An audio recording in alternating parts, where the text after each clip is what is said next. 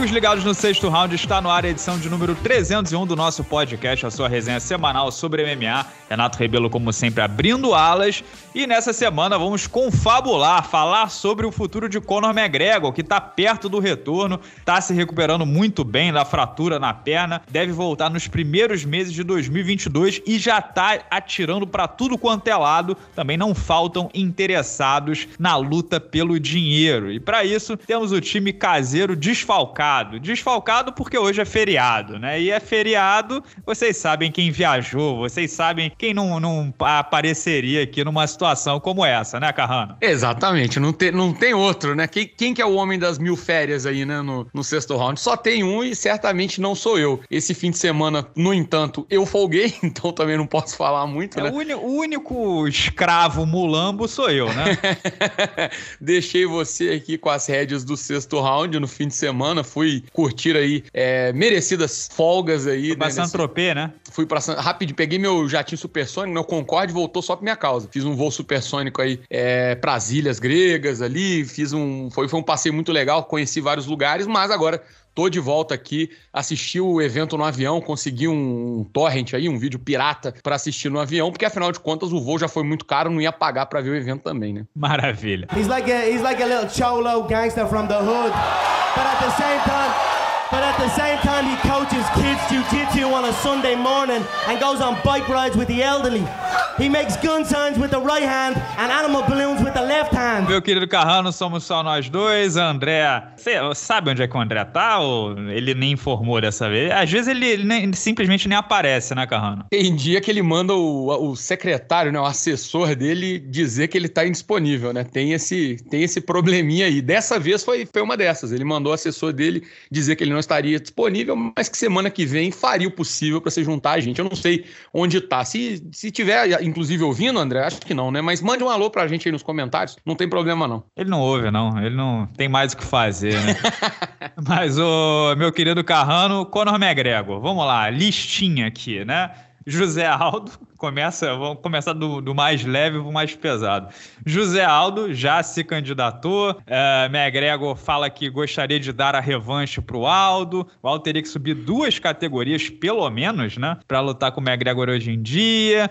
O, o UFC diz que é legal, o McGregor acha que seria um, corrigir um erro histórico, né? Que ele não deu a revanche imediata. O que, você acha dessa possibilidade? O Aldo que enfrenta o Rob Fonte no dia 4 de dezembro e pode estar muito perto de um tarot shot, né? Vale a pena mudar completamente o curso da carreira, agora que ele está adaptado com 61 quilos, por causa dessa revanche ou o bonde da história passou, segue em frente? Cara, assim, são, acho que são dois aspectos, né? Sobre o, ponto de, sobre o ponto de vista de quem quer ver ou de quem vai assistir a luta ou de quem tá acompanhando, eu não acho que é um casamento interessante justamente por conta disso que você falou, né? Há duas categorias de peso de distância entre eles hoje e se bobear, há três, né? Algumas lutas do McGregor ele competiu de meio médio recentemente. São de duas a três categorias de distância. São momentos, assim, absolutamente distintos da carreira. Ela realmente seria isso, uma reparação histórica. Agora, por outro lado, olhando pura e simplesmente pela ótica de José Aldo Júnior, cara, seria uma reparação histórica e uma correção monetária, né, também, que é isso, assim. É, reparação valeria... se ele vencer, né? Não, mas acho que de toda forma, né, pra, pra aceitar ele já ganharia uma grana muito boa, pra pisar lá. Uma grana que, assim, por mais que ele tenha ganhado na primeira luta, vale a gente lembrar isso. O McGregor tava bem famoso já naquela época? Tava, mas foi a partir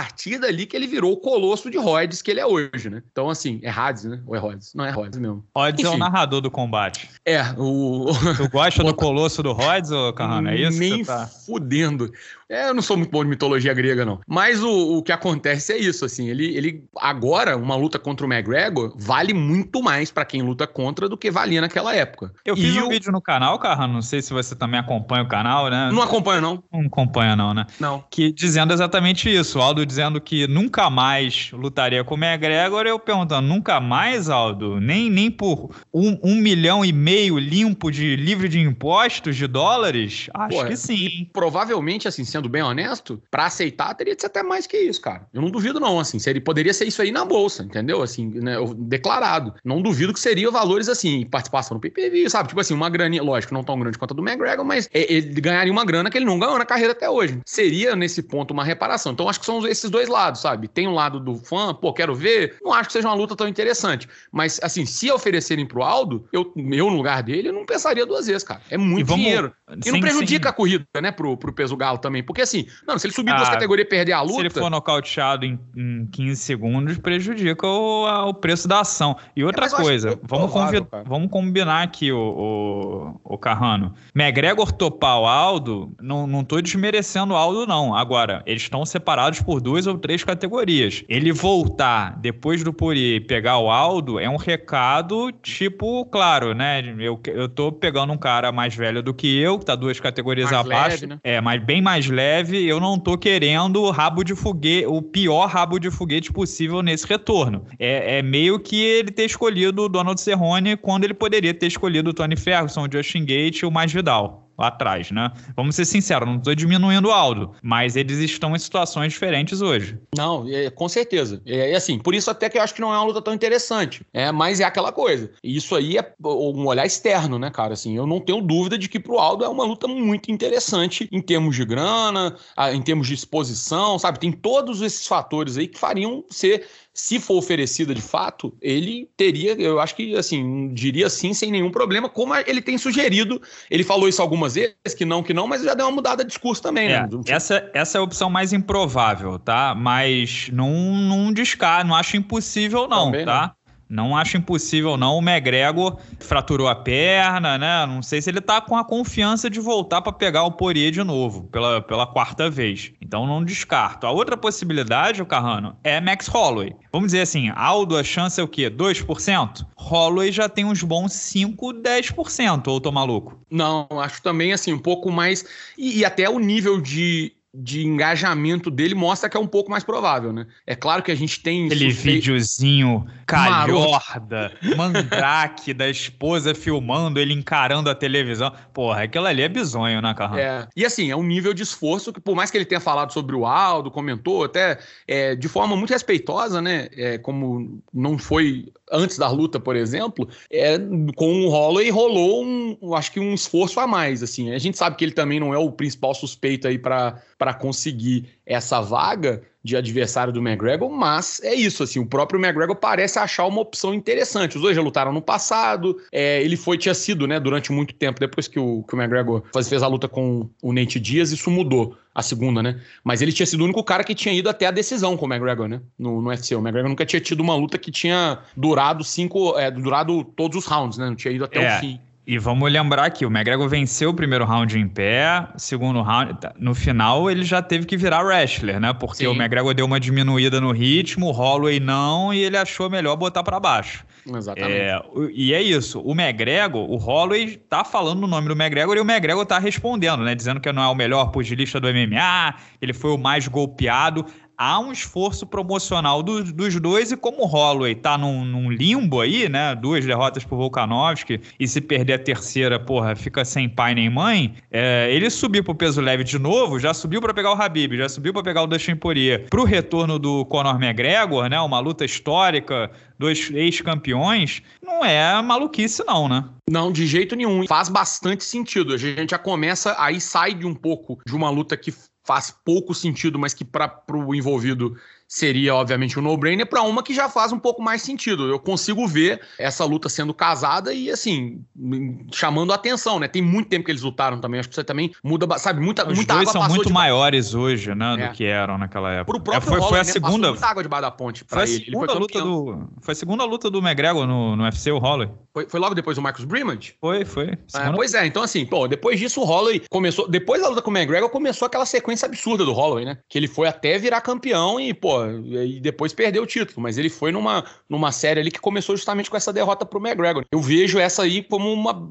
Que nem você falou, assim, se a do Aldo é, é, é a mais improvável, essa aí a gente é, não é das mais prováveis, mas eu já consigo ver acontecendo. Acho tem uma luz no fim do túnel aí para os dois se encontrarem sim. Eu acho que o, o Max Holloway seria o plano B para o encaixe no peso leve não ser o ideal para o McGregor. E qual seria o encaixe do peso leve? O, a situação, né, do Charles do Bronx com contra Justin, do, do Dustin Poirier e o Justin Gate. O que, que vai acontecer nesse triângulo, né? O Charles vai vencer, o Poirier vai vencer, o Justin Gate terá o title shot confirmado, porque o McGregor diz também que é, a próxima luta dele será o title shot no leve. Ele, hoje em dia, é o oitavo do ranking. Ele é o oitavo do ranking, ele vem de derrotas pro Dustin Poirier, seria uma grandíssima carteirada, né? O, porra, imagina se o McGregor chega e pega o title shot antes do, do Islam... Desculpa, o McGregor é o nono do ranking, tá? Vindo de derrotas. Se o McGregor voltar e pegar o title shot antes do Islam Makhachev, pô, o Habib vai ser o primeiro homem a parir no mundo, né?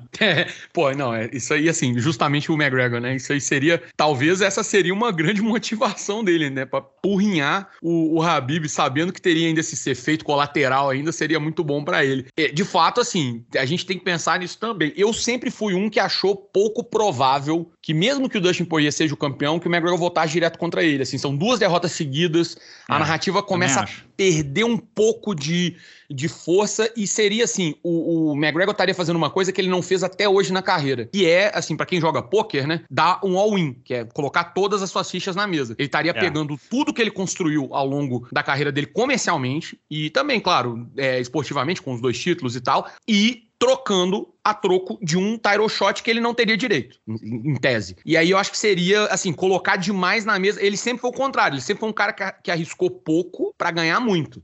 Né? Se você olhar a, a, o fato dele subir de categoria e pegar de Álvares, depois ir atrás do meio Eder, sabe? Todos os movimentos dele, a própria luta contra o Nate Dias, que foi no meio médio, depois ele conseguiu a revanche na mesma categoria sem necessidade. Eles podiam ter lutado na revanche no peso leve. Ele só quis ali por quê? Porque sei que dá para ganhar e vou limpar a barra do que da cagada que aconteceu antes. Então, assim, ele é um cara de riscos muito calculados. Eu acho que seria um movimento extremamente arriscado da parte dele trocar toda essa influência a troco de, porra, de um title shot. Eu concordo, eu acho que o, o, mais provável ele dá o mesmo passo atrás agora que ele deu com o Donald, escolhendo o Donald Cerrone. Ainda Sim. mais vindo de fratura na perna, né? É, não acho que ele vai pegar o Dustin Poirier se o Dustin Poirier vencer o Charles. Se o Charles vencer o Dustin Poirier, não acho que ele vai querer pegar o Charles também. Pior casamento para ele também, né? Que é o casamento ruim. Não acho que ele vai pegar o Islam Makhachev. Ah, seria o ideal, McGregor contra o pupilo do Habib e o próximo title shot? Não acho que o McGregor aceitaria. Eu acho que o McGregor toparia um Beneil Darius, eu acho que ele toparia Rafael dos Anjos, Tony Ferguson ou o Max Holloway no peso leve. Eu acho que ele toparia um do, o, o, passo atrás na cabeça seria contra um veterano de nome, né? É, no caso, o Beneil Darius, que não é, não é um veterano de nome, mas é o número 3, uma vitória sobre Darius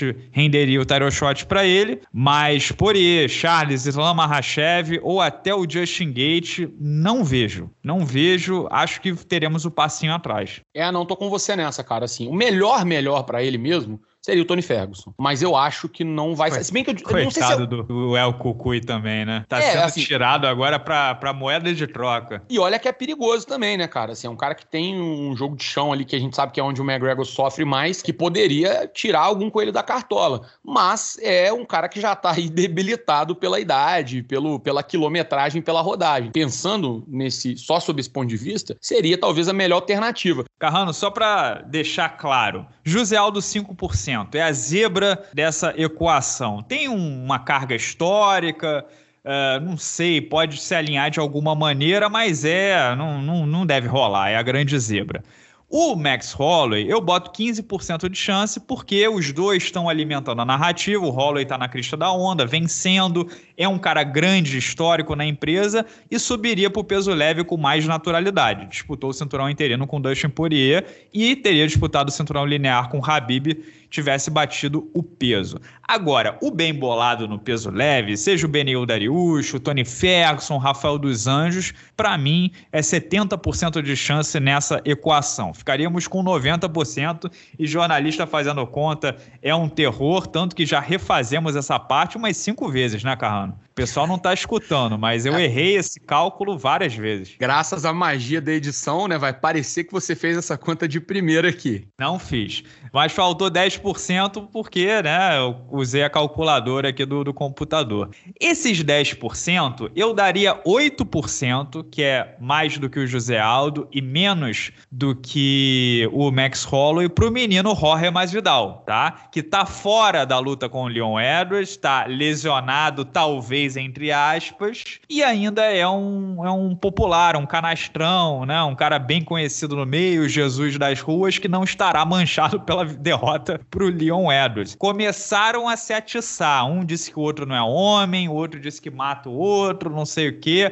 É um striker, é uma luta divertida. O que, que você acha? Cara, eu, eu tenho essa, essa mesma visão. Eu acho que o, o Jorge Masvidal é uma grande possibilidade numa luta com 77 quilos. E tem um que eu acho pouco provável, talvez assim, no nível de probabilidade do José Aldo, mas aí dependeria muito do trabalho de uma pessoa, que é o nosso digníssimo Mick Maynard, o matchmaker, que tem informação de camp, que sabe como as coisas estão. E se eles sentirem confiança de que o McGregor é capaz de vencer essa luta, eu acho que pode rolar, que seria a despedida do Nate Diaz. Pro McGregor pegar de, do, do Nate Diaz tudo que eles tiveram naquelas duas lutas, ficar com ele ali no UFC e o Nate Diaz sair estrupiado. Mas vai depender, eu acho que assim, é improvável, tá? Eu acho um, um é, cenário não, improbabilíssimo. Eu não mas, vou botar, não vou botar na conta, porque o Nate Diaz acabou de twittar antes do podcast que vai lutar em dezembro, né? Esse, obviamente, o timing não funciona pro McGregor, que deve voltar Sim. além de março, abril. E outra coisa, o UFC quer ver o Nate Diaz pelas costas. Botar ele para lutar com o McGregor com a chance dele vencer o McGregor, porra, ele vai gigante pro Jake Paul, né? Não, então, é, para mim aí seria um trabalho assim, é, é, do dos matchmakers, de, de saber que eles fazem isso também, cara. Tipo assim, de, pô, vamos casar uma luta que. Então, assim, que seja uma luta de três, sabe assim? se, se Sabe pode o matchmaker resolver? Fazer que nem a jogadora lá da França que contratou uns pra quebrar.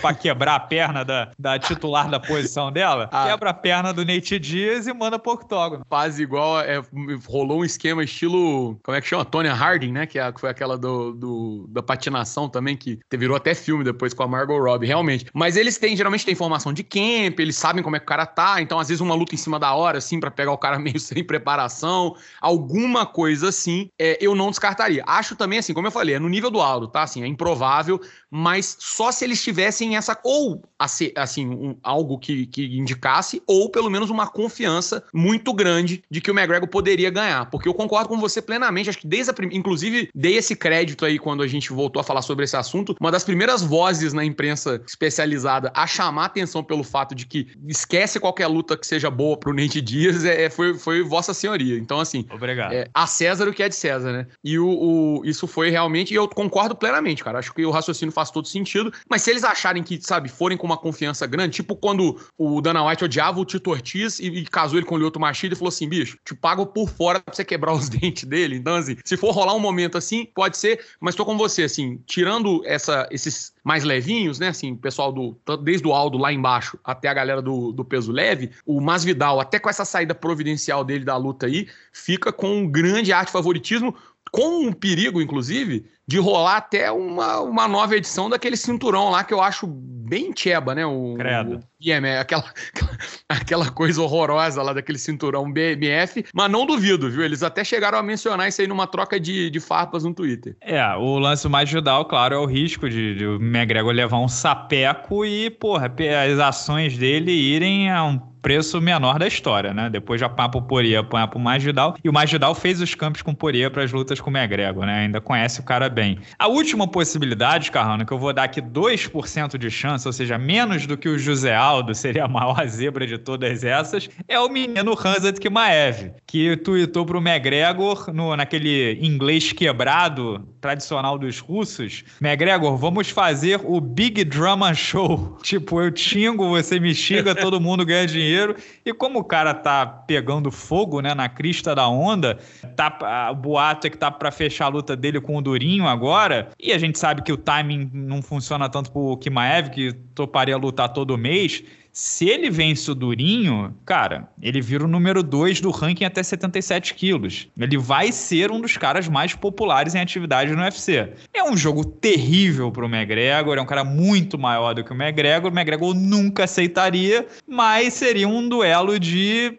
É, seria o supra-sumo da popularidade que o UFC pode fazer no momento, né? É, é. não, a resposta é não, mas. É, eu acho. 2% aí. Não, então, eu também acho. Tá na, na, no grupo dos improváveis pelo motivo oposto do Nate Dias. Porque poderia ser assim, se o Nate Diaz, se o McGregor poderia ser uma luta muito boa pro Nate Diaz, embora, como eu falei, dá para eles acharem e confiarem, talvez mudarem de ideia, o Hamza Chimaev seria uma, uma desgraça completa, né? Então, assim, ele seria uma luta muito ruim. Então, assim, não sei o se... O papo do McGregor não, não tocar nele, né? Continuar com...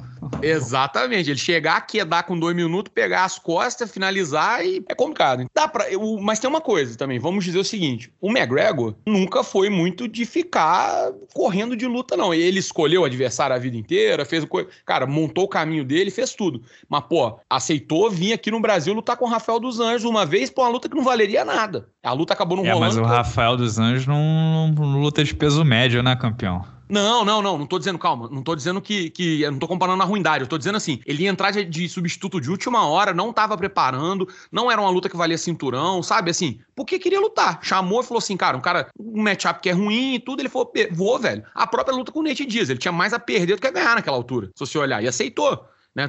Trocou uma disputa de cinturão por uma luta até 77 quilos e ainda perdeu a luta, sabe? Eu acho improvável, mas se oferecerem para ele, ele é meio biruta das ideias, cara. Não vou, não acho assim, ok, o pessoal vai falar com ele, cara, não faça isso porque você vai morrer, pelo amor de Deus. Mas ah, vamos lembrar, ele lutou com o Habib. Se fosse eu, só pra escolher acho, luta, ele nunca teria lutado com o Habib na vida. Eu acho que se ele entrar numa de botar todos os ovos na mesma cesta, kamikaze, tudo ou nada, o nome que ele escolheria seria o Camaro Usman. Se ele entra, se ele, tipo assim, tem uma derrota certa, tipo assim, vou, vou abraçar uma derrota certa, que eu tenho 1% de chance de vencer, eu acho que ele tentaria o terceiro cinturão. E o Usman, obviamente, aceitaria, né? Sim. Mas se ele tem a chance de entrar para a história com o primeiro triplo campeão do UFC, correr todo esse risco de realmente apanhar muito, para que, que ele vai topar o Hansa Kimaev e não o Usman, né? Sim. Então, então vou trocar. O Hansa Kimaev 2%, não. Hansa Kimaev 1% e Kamaru Usman 1%. Tá bom? Fechou a equação? Agora estamos em 103%, mas não tem problema, não. Tá tranquilo, deu certo. Agora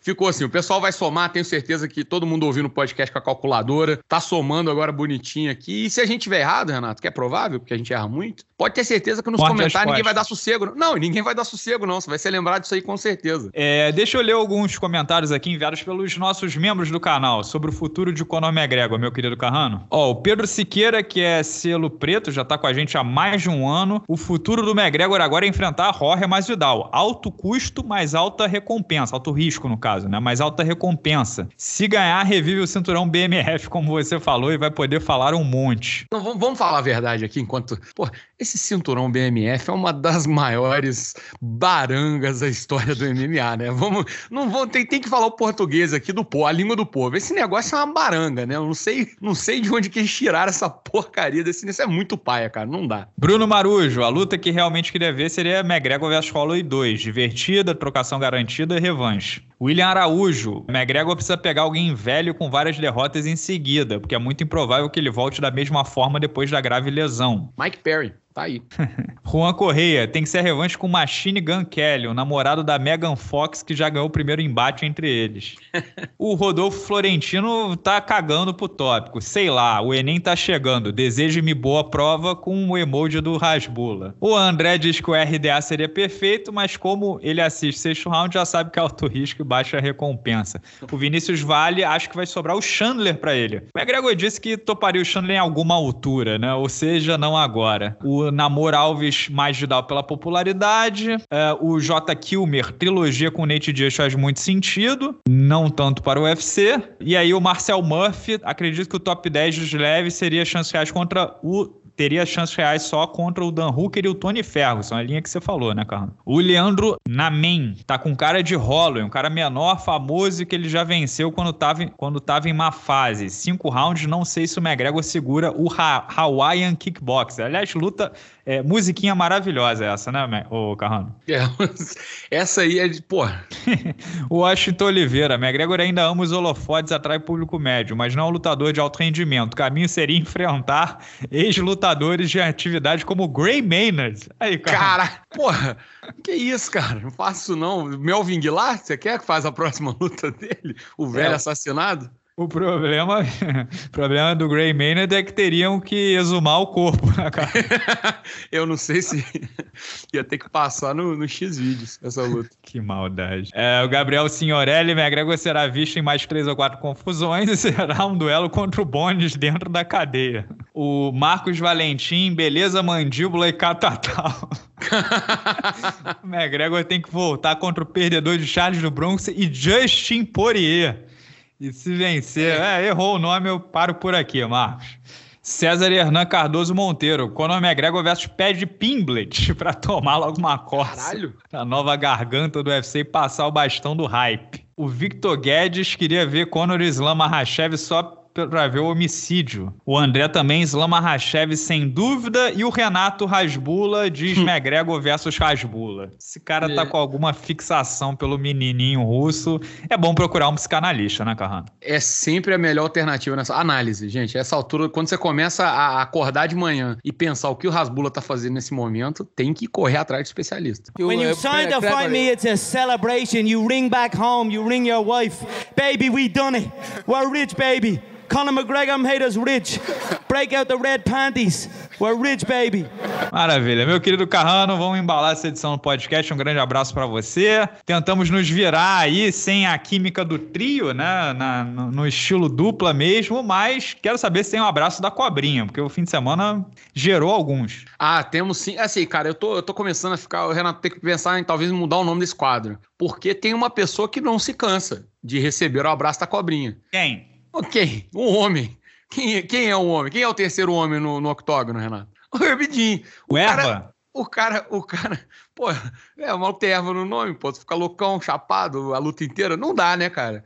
E que, que, que situação, que situação, né? Aquilo, o, tomou puxão de orelha do Dana E é curioso que, assim, mesmo com, com repetidos eventos dessa ordem, ele permanece, né, cara, nas escalas. É, é curioso isso, assim, ele as costas quentes, pelo visto. É, pô, essa, essa interrupção barra não interrupção, né, da luta do, do Pezão contra o Ben Roth foi um negócio assim bizarro, inclusive até perigoso, né, cara? Assim, a gente, eu fico, obviamente, o abraço da cobrinha tem todo esse tom jocoso, mas é, a função do árbitro ali, para além de garantir que as regras sejam cumpridas e que tudo, é preservar a integridade dos atletas. Essa é a primeira função dele. Por isso que o árbitro tem que se jogar em cima do lutador se o outro não estivesse defendendo, ou então empurrar o cara de longe.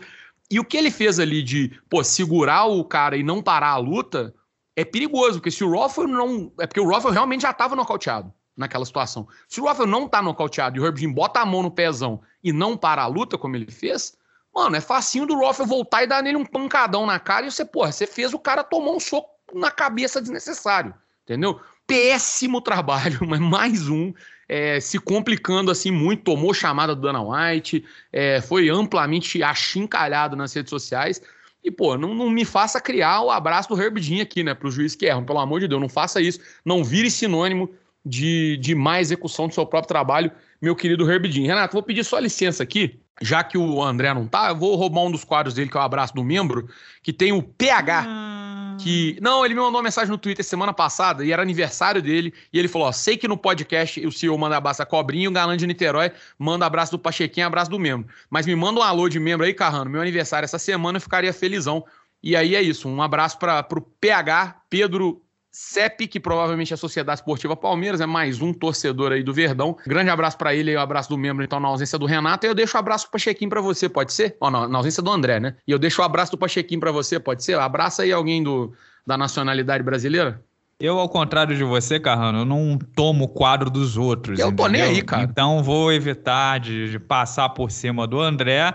E um abraço pro. Deixa o um abraço do membro 2, né? Pro PH também, que fez aniversário, que, né, pô, vice-campeão da Libertadores, uma grande campanha.